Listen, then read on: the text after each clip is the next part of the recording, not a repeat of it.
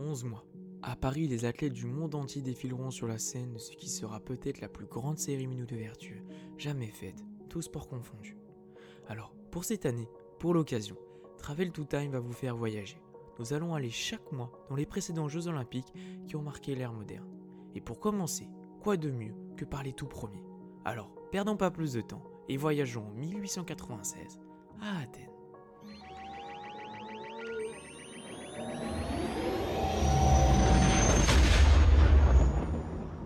Vous vous demandez sûrement pourquoi on à la fin du 19e et non à l'Antiquité. C'est parce que cette année, on parle des Jeux Olympiques modernes et non antiques. Et les premiers, eh ben ils sont à cette période.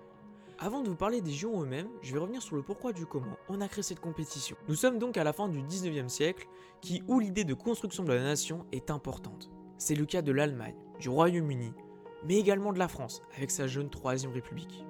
Le courant nationalisme est central dans la tête de nos dirigeants, important de l'époque.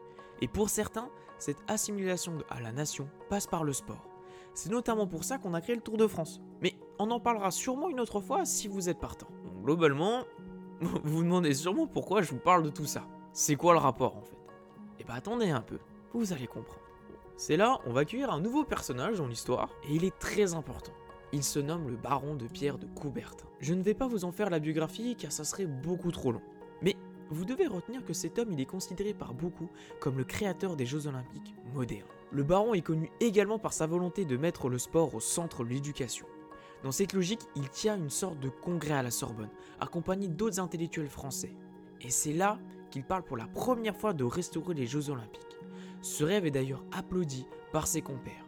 Mais cela ne va pas plus loin, pour l'instant. Ce n'est que deux ans plus tard, en 1894, du 16 au 23 juin, qu'un second congrès a lieu. Et là, Coubertin il frappe très fort, car il a réussi à rassembler pas loin de 13 nations du monde entier.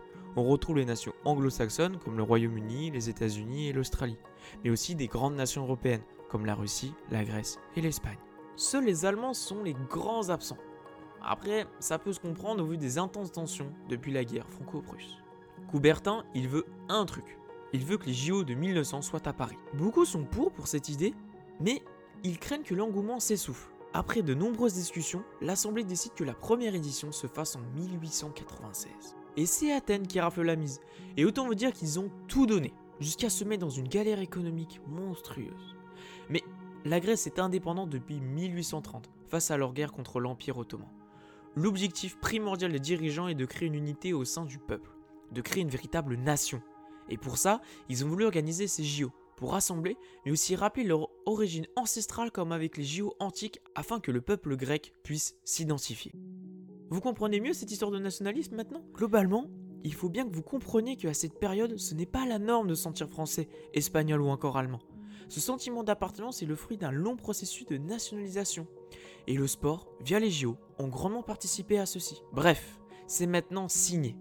Athènes recevra les premiers JO du 9 au 15 avril 1896. Allez, trêve de mondanité, j'espère que tu as la ref, et parlons des JO eux-mêmes.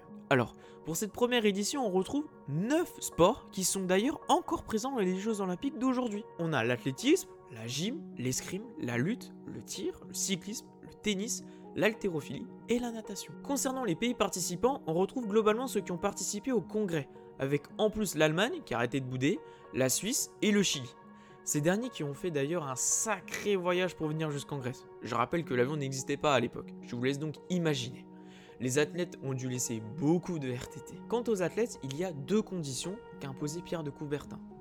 Il faut que ce soit des hommes et il faut qu'ils soient amateurs. Il n'y a donc pas de femmes pour cette première édition. Après, notre Pierre national ne pouvait pas être tout le temps en avant sur son temps, hein Sinon, ça serait trop beau. Cette décision a pour conséquence que de nombreux sportifs stars ne seront pas présents pour ces Jeux Olympiques. Hormis ça, autant vous dire que les Grecs, ils ont le sens du spectacle. En un temps record, ils ont réussi à remettre sur pied le stade de Panétaïque, un stade qui est très vieux. Pour vous dire, il a été construit à l'origine en 333 avant Jésus-Christ. Ce magnifique édifice en forme de fer à cheval avec une piste de plus de 300 mètres pouvait accueillir 69 000 personnes dont plus de 50 000 assises. C'est monstrueux pour l'époque. Un stade central dans ces JO puisqu'il accueille les épreuves d'athlétisme, de gym, de lutte et d'haltérophilie, ainsi que la cérémonie d'ouverture et de fermeture. En même temps, vu le prix astronomique, il fallait rentabiliser le machin. Ce qui fait la force de ces JO, c'est la ferveur. La cérémonie d'ouverture en atteste. Il y avait plus de 80 000 personnes selon les estimations des historiens. C'est le souverain grec Georges Ier qui d'une phrase entrera jamais dans l'histoire. Je proclame l'ouverture des premiers Jeux olympiques internationaux. Pour la petite anecdote, l'hymne olympique présenté pour la première fois a tellement plu que le roi réclame qu'il soit joué une deuxième fois. Pour finir cette première édition et ce tour d'horizon, nous allons parler de ce qui s'est passé en général dans les différents sports. L'objectif ici n'est pas forcément de revenir sur chaque résultat, mais de raconter les moments importants et les différentes anecdotes. On va commencer par le sport star de ces JO, qui est bien sûr l'athlétisme. De parfait le monde présent, l'historicité de cette discipline, et également par le nombre d'athlètes qui participent. Il y a plus de 100 ans entre les JO de Paris de cette année et les JO d'Athènes. Mais il y a des choses qui ne changent pas, comme la domination américaine en athlétisme.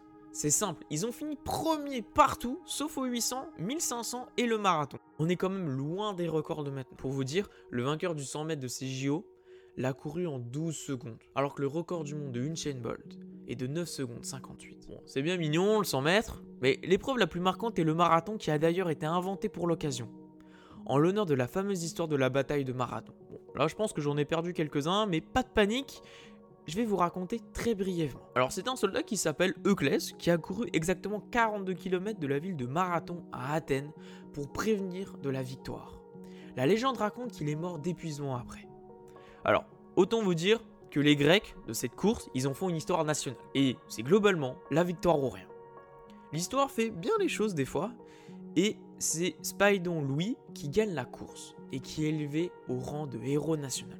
Ah oui, je vous l'avais dit, qui rigolent les héros les Grecs. Il y a également une petite anecdote concernant cette course. Eh bah figurez-vous qu'il y a une femme qui a participé au marathon. Mais malheureusement à cause du règlement, elle n'a pas eu le droit de finir la course. Alors, j'en profite pour faire une petite précision. Les vainqueurs reçoivent une médaille d'argent et non d'or. Il faudra attendre les JO de Saint-Louis aux USA en 1904 pour voir les premières médailles d'or. Passons également à la natation, qui fait également partie des disciplines au Panthéon olympique. Mais on est loin des standards de ces dernières années, puisque les épreuves se déroulent dans la mer. Les organisateurs avaient tout claqué dans le stade. Il n'y avait tout simplement plus de sous pour construire une piscine. Les athlètes ont été mis à rude épreuve, puisque l'eau était à 13 degrés. Et à ce petit jeu-là, ce sont les Hongrois qui se sont illustrés. Passons maintenant à l'escrime, un sport qui fait d'office d'exception, car c'est la seule discipline où il y a des athlètes professionnels. La raison est assez simple, c'est parce qu'ils s'affrontent avec des véritables armes, et que les organisateurs n'ont pas très envie de voir un des participants se faire planter. Bon, quand même, pour finir, on va quand même parler de notre petit français. Et selon les estimations, nous avons gagné 11 médailles, 5 en or, 4 en argent et 2 en bronze.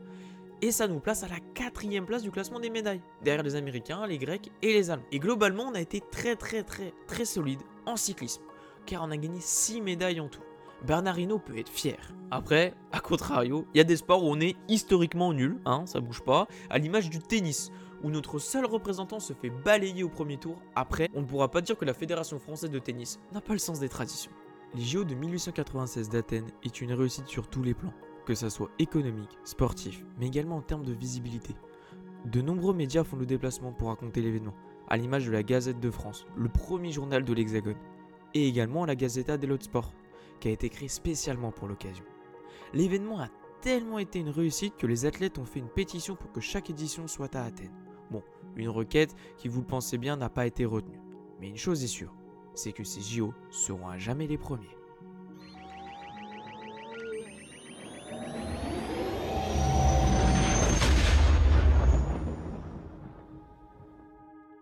Pierre de Coubertin et ses acolytes ont réussi à faire en sorte que les JO soient devenus le rêve de tout sportif.